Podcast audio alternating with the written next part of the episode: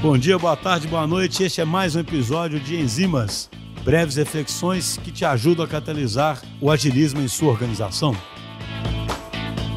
No Enzimas de hoje, eu queria trazer mais uma vez a reflexão sobre hierarquias.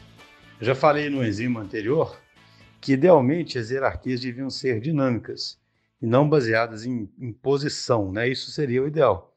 Então, dependendo da situação, dependendo do que tivesse em jogo, uma determinada hierarquia naturalmente se imporia, digamos assim, para aquela decisão, por ter maior legitimidade de fato para tomar aquela decisão caso aquela decisão não seja simples de ser tomada, ou caso você tivesse que ter um tipo de mediação.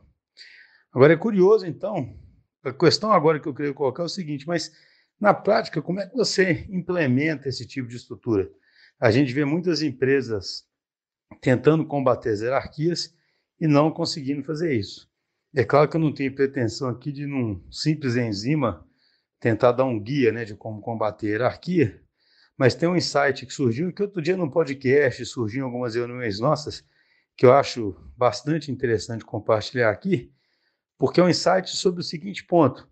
Mesmo você tendo feito o dever de casa, digamos assim, da própria liderança, tentar abrir mais espaço para não haver hierarquia, e talvez até o sistema de incentivos estar fomentando menos hierarquia, você ainda corre o risco de formar essas hierarquias estáticas porque a sua estrutura pode ser mais estática do que você imagina.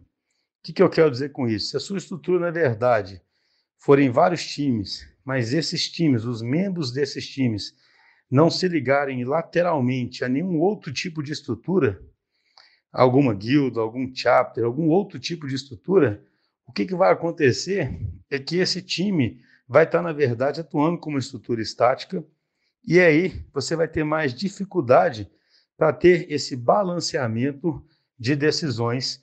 É, por exemplo, um exemplo prático seria sobre a carreira ou sobre a trajetória de uma pessoa. Obviamente, se ela está inserida no contexto do time e não tem um balanceamento de outra estrutura preocupada com a trajetória dela, aquela estrutura do time tende a predominar. Mas não só isso, imagine decisões técnicas. Um arquiteto dentro de um time, ele pode ser no momento de pressão, levado a tomar uma decisão que alguém que teoricamente está numa posição tradicionalmente de mais poder, né, ainda que isso não seja o que a organização quisesse, o obriga a tomar aquele tipo de decisão.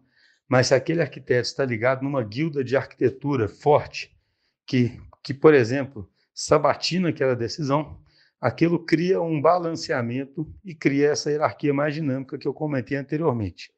Então, resumindo a história, o que eu quero dizer aqui, e que é até simples, é que a gente precisa ter uma estrutura dinâmica para realmente poder possibilitar essas hierarquias dinâmicas.